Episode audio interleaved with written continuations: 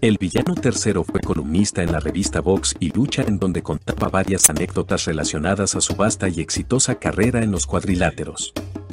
En esta edición que data del año 2010, el villano narró una experiencia estremecedora junto a Máscara Sagrada en una función en el estado de Oaxaca. Era Semana Santa y los vuelos estaban saturados, por lo que el villano tercero y Máscara Sagrada decidieron irse en autobús. Ambos luchadores compraron un boleto cuya salida era a las 12 de la noche y llegaba al otro día a las 10 de la mañana, subieron al autobús para dirigirse a su destino. Al arribar al estado de Oaxaca los recibieron de manera acogedora, los invitaron a desayunar y los hospedaron en un buen hotel. El villano tercero decidió ir al gimnasio para hacer ejercicio, después subió a la azotea para tomar el sol. En la tarde los llevaron a comer y en la noche los trasladaron hacia la arena. La afluencia de gente que compraba entradas para ingresar a la función luchística era aceptable y la promotora, la cual fue benévolo con los dos luchadores, les avisó que buscarían al taquillero para pagarles los pasajes y sus garantías. Regresó y dijo que no encontraba al taquillero y al final nunca lo encontró. La función comenzó, el momento de villano tercero y máscara sagrada para subir al ring era inminente, pero decidieron buscar a la promotora y le dijeron que si no se les pagaba no subirían a luchar. ¿Pero cómo le hago yo? preguntó la promotora. No sabemos, pero nosotros no subimos si no nos pagan, explicó el villano y máscara sagrada. La lucha semifinal había terminado y la gente empezó a chiflar. La promotora salió en busca del dinero. En ese instante entraron unas personas con armas a preguntarles por qué no querían subir. Los luchadores le dijeron que en cuanto les pagaran subirían a luchar. Tras esta respuesta, los sujetos armados les dijeron, nosotros ya pagamos así que van a tener que subir y si no lo hacen van a tener problemas porque, les repetimos, ya pagamos nuestras entradas así que adelante. Es por ustedes que la gente viene a las luchas y que no quieran subir, no se vale y no intenten irse por otro lado porque van a tener problemas. Villano Tercero y Máscara Sagrada subieron a luchar con mucho temor por lo sucedido anteriormente. Además, como si se tratase de mala suerte, una de las cuerdas del ring se rompió, por tal motivo no se podía luchar. Al terminar la lucha nunca encontraron a la promotora, pero los empistolados seguían en el lugar, estos sujetos los llevaron hacia el hotel. ¿Van a cenar o qué van a hacer? preguntaron los empistolados. No, ya nos vamos, respondieron los dos luchadores. Pues se van a tener que esperar porque ya mandamos a preparar una buena cena y no pueden despreciarnos, contestaron los sujetos. El tigre blanco y el rey Arturo tuvieron que aceptar, terminada la cena los llevaron hacia la terminal de autobuses.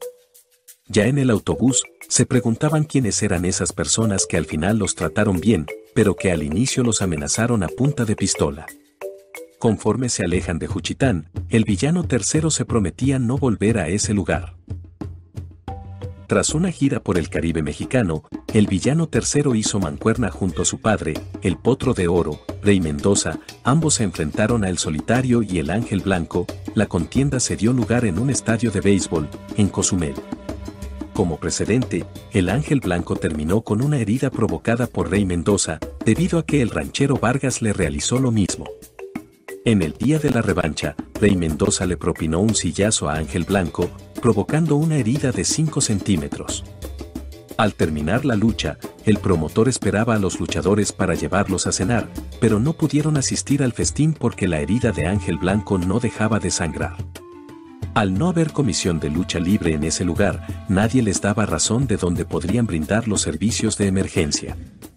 El Hospital Regional de Cozumel fue el sitio en donde se trasladaron para ayudar a su compañero.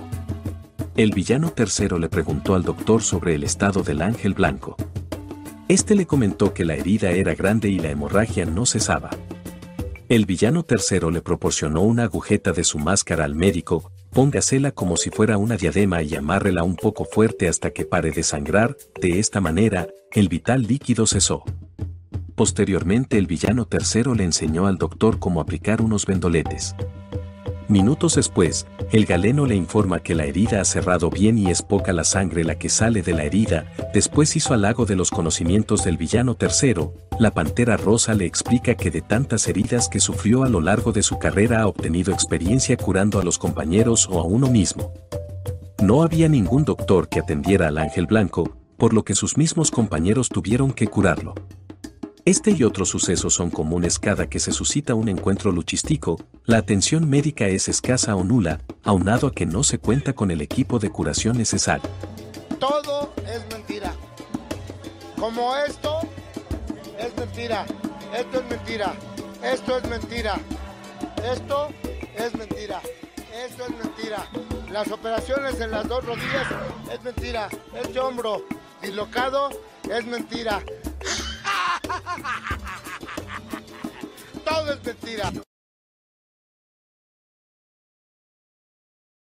El director de la revista Con, Héctor Valero, reunió a los tres villanos para realizarles un reportaje, lo cual resultaba casi imposible ya que el villano primero y el villano segundo, en ese tiempo eran campeones de la Arena Coliseo, mientras el villano tercero, también conocido como el Rey Arturo era campeón de peso ligero del Estado de México, además de ostentar el título de parejas junto a la Cobra, por tal motivo el reunir a los tres hermanos resultaba imposible, hasta ahora.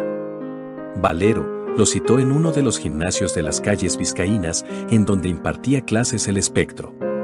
Hola, ¿qué tal? ¿Cómo les ha ido? Qué bueno que vienen aquí, les dijo el hombre verde.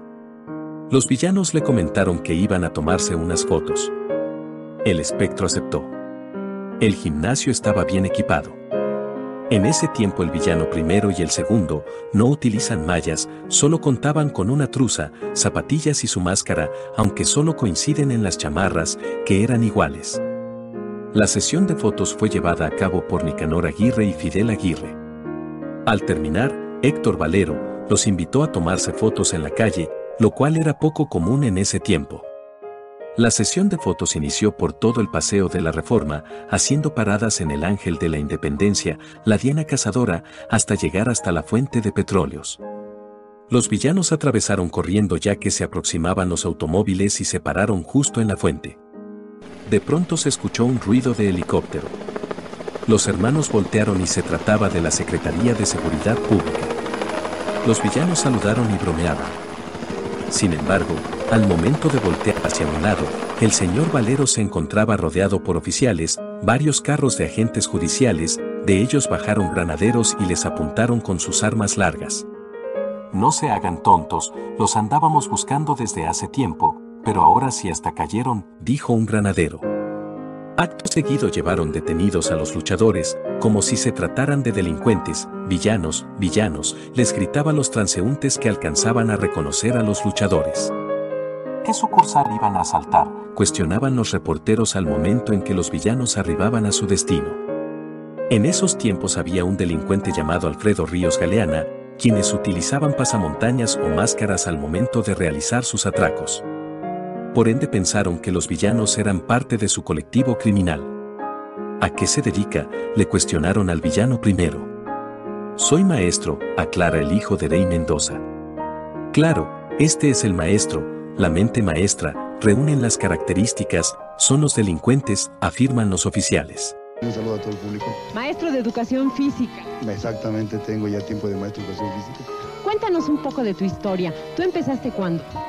Empecé con tener muy chiquillo, de nueve años prácticamente, a aprender lucha. En ese instante arriba el comandante en jefe de la Policía Judicial, el comandante Obregón Lima, el cual al ver a los luchadores detenidos comenzó a insultar a los oficiales, no saben quiénes son ellos, para que se lo sepan, son unos deportistas, unos atletas, conozco a su padre, Rey Mendoza, ellos son buenos muchachos, unos grandes luchadores, refuta el comandante. Para otra ocasión pidan permiso, para tomarse fotos, porque esto no se debe hacer y menos cuando hay una banda de asaltantes que usan máscaras y ustedes reúnen las características de las personas que estamos buscando, agregó el comandante. Se pueden retirar, disculpen las molestias, este error no debió pasar. Después de cinco horas de estar detenidos, villano primer, villano segundo y villano tercero fueron liberados. Espero que este video haya sido de tu agrado.